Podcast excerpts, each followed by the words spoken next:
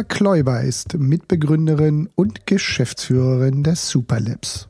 Seit mehr als zehn Jahren arbeitet sie mit internationalen Non-Profit-Organisationen wie der Mozilla Foundation oder der Open Knowledge Foundation oder Ashoka zusammen. Im Interview erklärt sie, was sie unter feministischer Digitalpolitik versteht und warum die Digitalisierung auch aus einer weiblichen und diversen Perspektive betrachtet werden sollte. Und damit Ton ab. Frau Klöber, Sie setzen sich beim Super Lab für eine feministische Digitalpolitik ein. Was steckt hinter diesem Ansatz bei Ihnen? Also die ganz einfache Antwort ist, dass ich Digitalpolitik als Gesellschaftspolitik verstehe und ähm, deshalb in Richtung einer feministischen Digitalpolitik arbeite. Und was das bedeutet, darüber sprechen wir ja auch heute nochmal ausführlicher in dem Podcast. Was meine ich, wenn ich sage, Digitalpolitik ist Gesellschaftspolitik? Ich meine damit, dass es um ganz grundlegende soziale Themen geht in der Digitalisierung, um Themen wie Gerechtigkeit, Solidarität, aber auch um Teilhabe, um Zugang. Und es geht darum, eben die Digitalisierung nachhaltig und sozial umzusetzen, meiner Meinung nach. Und deswegen ist dieser Fokus auf gesellschaftliche Bedürfnisse und Herausforderungen ein ganz wichtiger. Also ich sagte auch oft, ich war vor zwei Monaten auf einem Panel mit dem Digitalminister und da ging es auch um Digitalisierung und eine Sache, die glaube ich ganz griffig ist, ist, dass wir den, dass wir einen Paradigmenwechsel brauchen, nämlich weg von höher, schneller, weiter hin zu gerechter, nachhaltiger und effizienter, weil dieses höher, schneller, weiter trägt einfach in einer Welt mit vielen Krisen und begrenzten Ressourcen so nicht mehr. Und eine feministische Perspektive kann uns dabei helfen, den Blick auf Herausforderungen und auf Ungerechtigkeiten freizulegen. Also sie bezieht den Blick derjenigen mit ein, die neben denen stehen, die Technologie gestalten, also auch diejenigen, die an den Rändern unserer Gesellschaft stehen, weil Digitalisierung oder Digitalpolitik ist häufig auch ein Elitendiskurs, der von Akademikern und Akademikerinnen geführt wird. Aber wir wissen ja aufgrund von vielen Studien und Beispielen aus der Wissenschaft, aber auch aus der Wirtschaft, dass sehr häufig sozial schwache, marginalisierte Gruppen die ersten sind, die von negativen Auswirkungen von neuen Technologien betroffen sind, ähm, weil die Diskriminierungsmuster unserer Gesellschaft sich einfach in der Technologie fortsetzen oder verstärkt werden. Also Muster, bestehende Muster werden durch Technologie perpetuiert. Das fängt an bei KI, die aufgrund von Hautfarbe diskriminiert, über algorithmische Assistenzsysteme, die über die Kreditwürdigkeit von Menschen entscheiden und so weiter. Also die Beispiele, wenn man jetzt so hier zuhört, fällt einem vielleicht auch das ein oder andere Beispiel ein. Die Beispiele sind leider schier endlos. Und wenn ich über Feminismus Feminismus spreche, dann geht es mir nicht nur um eine Gleichberechtigung von Frauen, sondern um eine Gleichheit für alle Menschen. Also es geht um Selbstbestimmung, um Freiheit und um Gleichheit. Und Frances Horgan, die Facebook-Whistleblowerin, die war vor ein paar Wochen in Berlin und ich habe mich mit ihr über Feminismus und Digitalisierung unterhalten und sie hat es ganz gut auf den Punkt gebracht, dass es im Feminismus eigentlich darum geht, Macht gerechter zu verteilen und auch darum, Machtstrukturen offen zu legen und diese zu hinterfragen. Und ich glaube, das subsumiert einfach ganz gut, um was es äh, bei einer feministischen Digitalisierung oder Digitalpolitik geht. Worauf wir uns auch beziehen, ist die feministische Außenpolitik, die ja mittlerweile auch im Koalitionsvertrag steht. Das ist so ein Stück weit unser Vorbild und als Super Lab mit ganz vielen Partnern äh, versuchen wir jetzt die Digitalisierung und die Digitalpolitik feministisch zu denken. Können wir vielleicht ein bisschen klären, warum das Thema für Sie persönlich gerade in der Digitalisierung so wichtig ist? Gab es da vielleicht Schlüsselmomente, die dazu führten? Oder wie kam vielleicht, ja, wie kamen Sie zu der Erkenntnis, dass das Thema auch für Sie persönlich dringlich ist? Ich arbeite seit über zehn Jahren in der digitalen Zivilgesellschaft, bei zivilgesellschaftlichen Organisationen. Und was mich zum Thema im Bereich der Digitalisierung und Digitalpolitik immer ein Stück weit frustriert hat, ist, dass wir, wenn wir über die Zukunft oder über Zukünfte sprechen, sehr viel darüber sprechen, was wir nicht sehen wollen, nämlich weniger Überwachung, weniger Profitgier, weniger Diskriminierung und Machtkonzentration. Und gleichzeitig fällt es uns aber sehr schwer, wünschenswerte Zukünfte zu skizzieren. Also zu skizzieren, wie könnte denn eine positive Zukunft aussehen? Also wie sieht zum Beispiel eine digitale Welt der Zukunft aus, in der Grundrechte geschützt werden, in der Technologie im Einklang mit der Umwelt steht, also in der wir nicht endlos Ressourcen verbrauchen? Wie sehen digitale öffentliche Räume aus, die unseren gesellschaftlichen Diskurs unterstützen ohne Hass und Hetze möglich machen und auch die Frage, wer besitzt die digitale Infrastruktur der Zukunft? Sind es Unternehmen oder sind es auch Staaten, also Zivilgesellschaft? Sich viel mehr Gedanken darüber zu machen, in welche Richtung will man arbeiten, als nur Schaden zu versuchen zu begrenzen.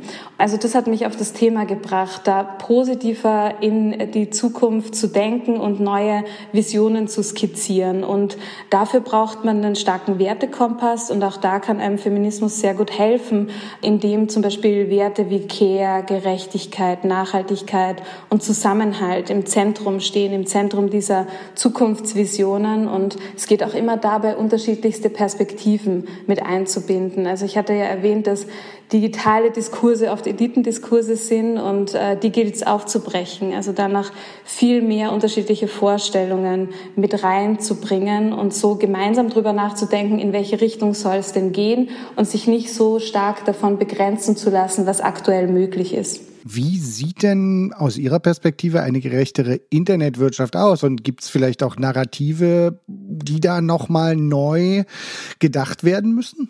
Ich glaube, zentral in einer gerechteren Inter Internetwirtschaft, und das hatte ich ja auch schon kurz angerissen, sind viele unterschiedliche Perspektiven, die man vereinen muss. Also migrantische Perspektiven, nicht akademische Perspektiven, queere Perspektiven, weil eine Wirtschaft, die Produkte und digitale Werkzeuge für möglichst viele Menschen entwerfen will muss natürlich auch die Bedarfe und Bedürfnisse von ganz unterschiedlichen Zielgruppen bis ins kleinste Detail verstehen. Und das funktioniert am besten, wenn Menschen mit verschiedensten Hintergründen Teil der Entwicklung und der Konzeption von Technologie sind.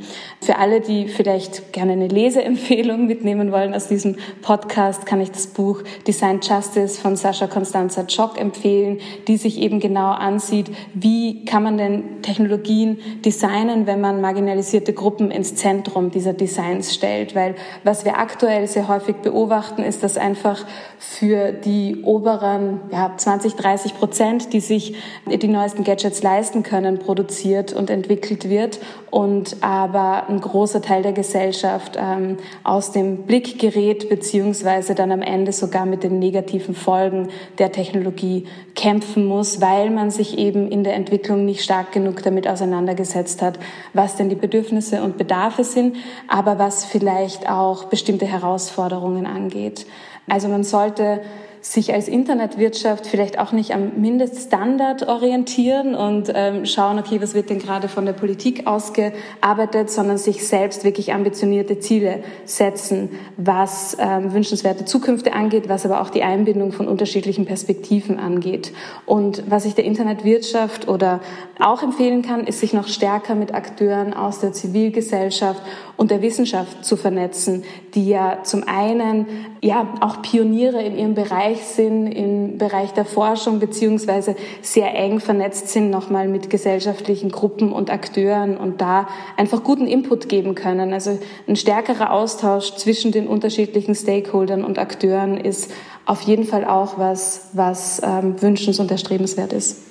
Nun haben wir man kann es so deutlich sagen, wir haben in der Internetwirtschaft definitiv noch einen deutlichen Überschuss auf der männlichen Seite.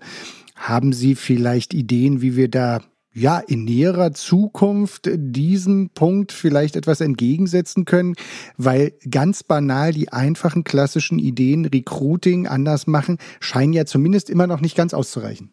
Weil Sie vorhin von Schlüsselmomenten sprachen, in denen mir bewusst wird, dass wir einfach noch lang keine ähm, Gleichberechtigung in unserer Gesellschaft haben. Die gibt es auch bei mir immer wieder. Also wenn ich auf Podien sitze und die einzige Frau bin, und da geht es noch nicht mal nur um die Geschlechterdimension, weil auf dem Panel dann zum Beispiel inklusive mir auch alle weiß sind, also niemand offen queer oder so weiter. Und ähm, mir fällt es auch auf, wenn in Vorstellungsrunden, in Meetings schnell klar wird, dass wirklich alle, die rund um den Tisch versammelt sind, Akademiker oder Akademikerinnen sind. Und ähm, als zivilgesellschaftliche Organisation machen wir viel Fundraising und auch im Bereich von Finanzierung und Förderung ist es so, dass der Großteil des Geldes an Gründerteams geht, die ausschließlich aus Männern bestehen. Und zwar ähm, gibt es eine Studie aus dem Jahr 2019, die besagt, dass 92 von 100 Dollar, die europäische Tech-Unternehmen investiert werden, an Gründerteams, die ausschließlich von Männern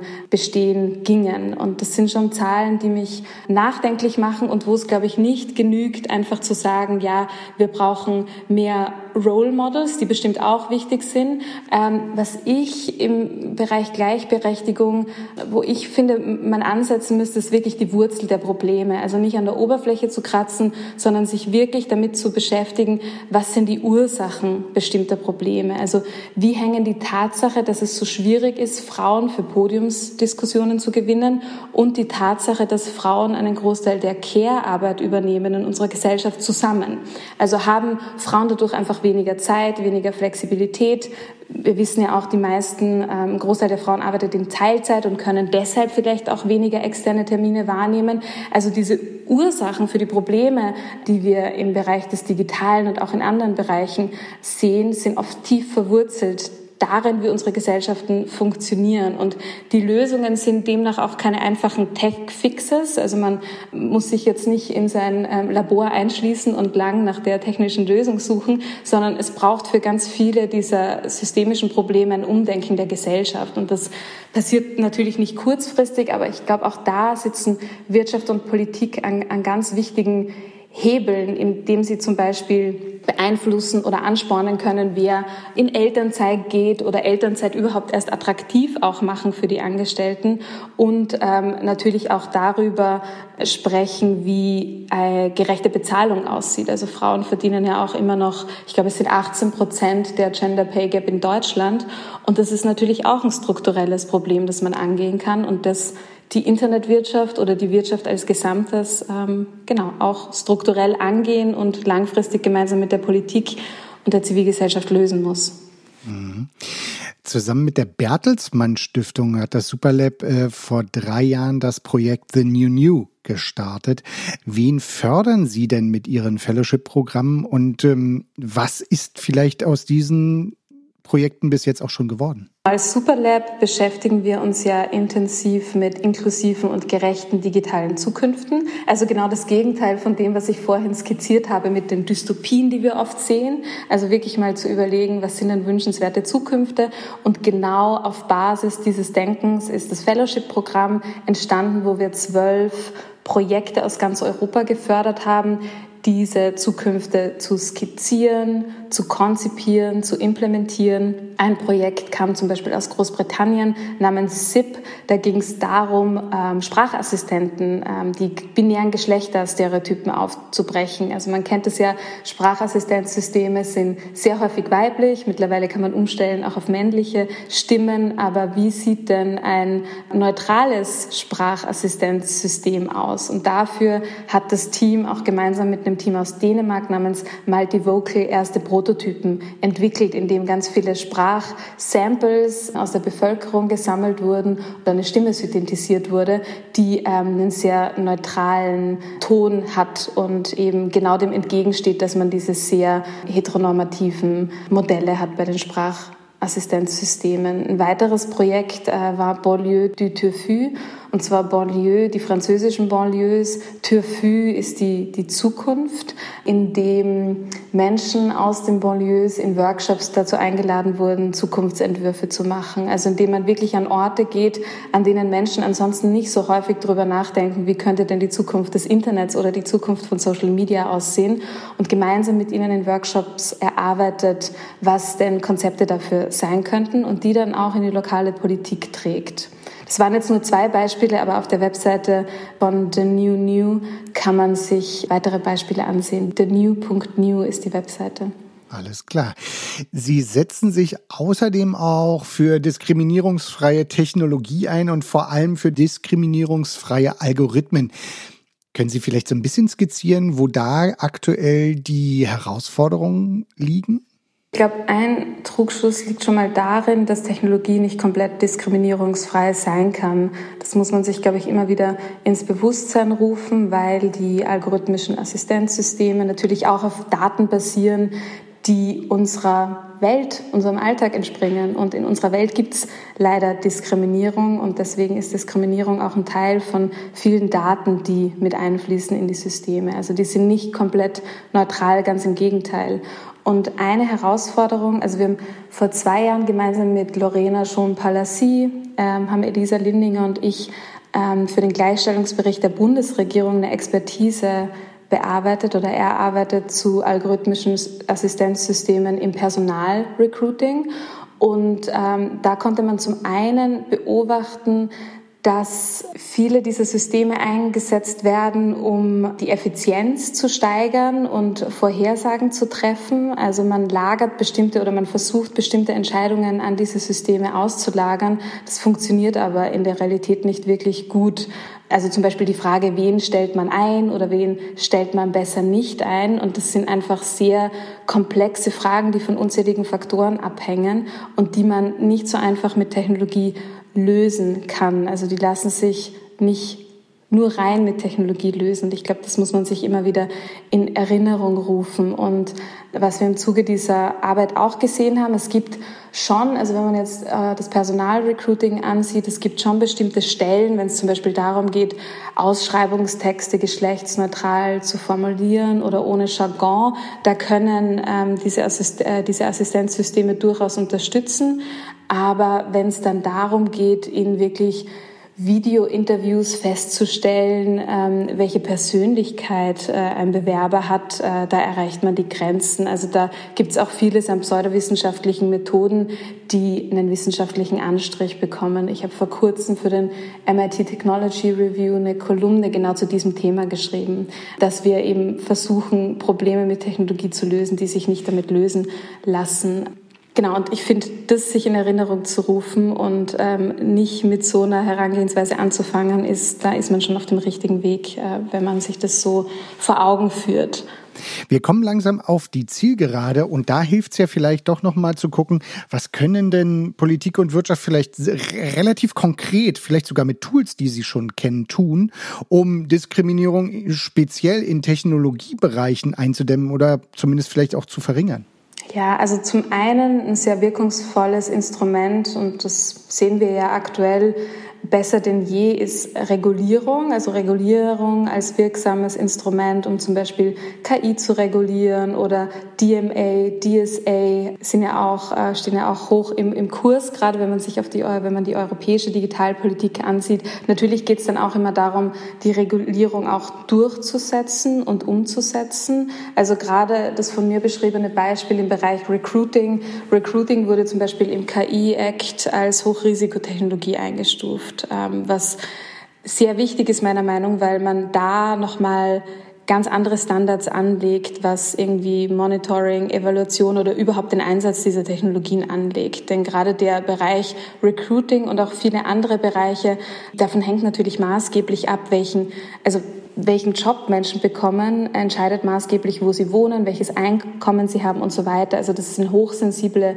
Bereiche für unsere Gesellschaft, die wirklich ordentlich reguliert werden müssen. Dann ein zweiter Bereich ist die Risikofolgenabschätzung, die natürlich auch häufig in der Regulierung verlangt wird und die nicht nur auf einer Verbraucherperspektive, auf der Perspektive des Individuums zu machen, sondern gesamtgesellschaftliche Risiken zu erheben und abzuschätzen, finde ich, ist ein interessanter Bereich, in dem es noch mehr Frameworks und Arbeit äh, bedarf. Und dann natürlich in besonders kritischen Bereichen auch mal gezielt auf Technologie zu verzichten und ähm, ja, sich einzuschränken. Nicht alles, was möglich ist, technologisch sollte auch eingesetzt und genutzt werden.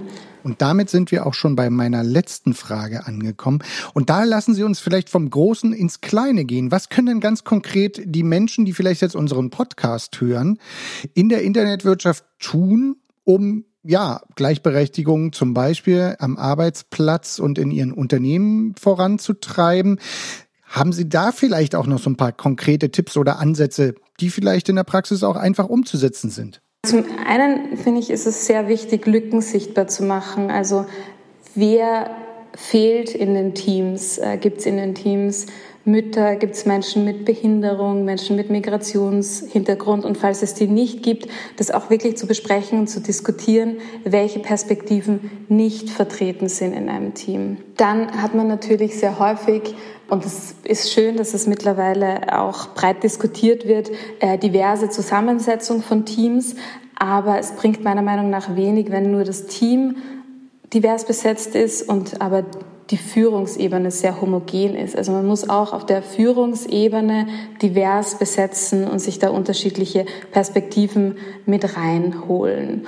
Und äh, als letzten Punkt laufend auf Weiterbildungen setzen. Also diese Themen, äh, über die wir heute gesprochen haben, die bewegen sich schneller, als man manchmal ähm, mitkommt. Deswegen ist es wirklich gut, äh, sich laufend damit auseinanderzusetzen, was sind neue Ansätze, was ist der neueste Stand der, der Wissenschaft und sich so auch die Perspektiven, den Rat von Dritten reinzuholen. Ferda Attermann hat zum Beispiel vor zwei Wochen das Diversity-Kartell gegründet, ähm, eine Beratungsfirma, die als Slogan hat, Diversität ist keine Frage der Moral, sie ist die Zukunft. Und ähm, dieser Überzeugung bin ich auch. Und genau, ich glaube, das sind mal drei Punkte. Die, die Führungsebene divers besetzen kann man vielleicht äh, auf der Angestelltenebene nicht so gut beeinflussen, aber immer wieder darauf hinweisen auch. Und vielleicht als vierten Punkt das Arbeitsumfeld so gestalten, dass Menschen sich möglichst gut entfalten können, aber auch ihr Privatleben ähm, so strukturieren oder so gestalten können, dass es eben nicht von der Arbeit zu sehr vereinnahmt wird. Also sich auch damit zu, zu, äh, auseinanderzusetzen, was braucht man als Team für ein Arbeitsumfeld, wie kann man das gestalten, vielleicht auch mit einer Teilung Homeoffice, Präsenzpflicht. Das sind wahrscheinlich ohnehin Diskussionen, die gerade geführt werden in den Unternehmen, wo man lange im Homeoffice war, wie kommt man jetzt wieder zurück in hybriden Formaten oder in abwechselnden Formaten und sich da auch wirklich offen darüber zu unterhalten und die unterschiedlichen Stimmen im Team und in, im eigenen Unternehmen zu hören und mit einfließen zu lassen in die Entscheidungen. Frau Klöber, dann bleibt mir nur noch zu sagen, ganz herzlichen Dank für diese vielen guten Gedanken und natürlich, wir sind immer noch nicht ganz durch. Bleiben Sie gesund. Vielen Dank auch an Sie. Das Ohr am Netz der Podcast von ECO, Verband der Internetwirtschaft.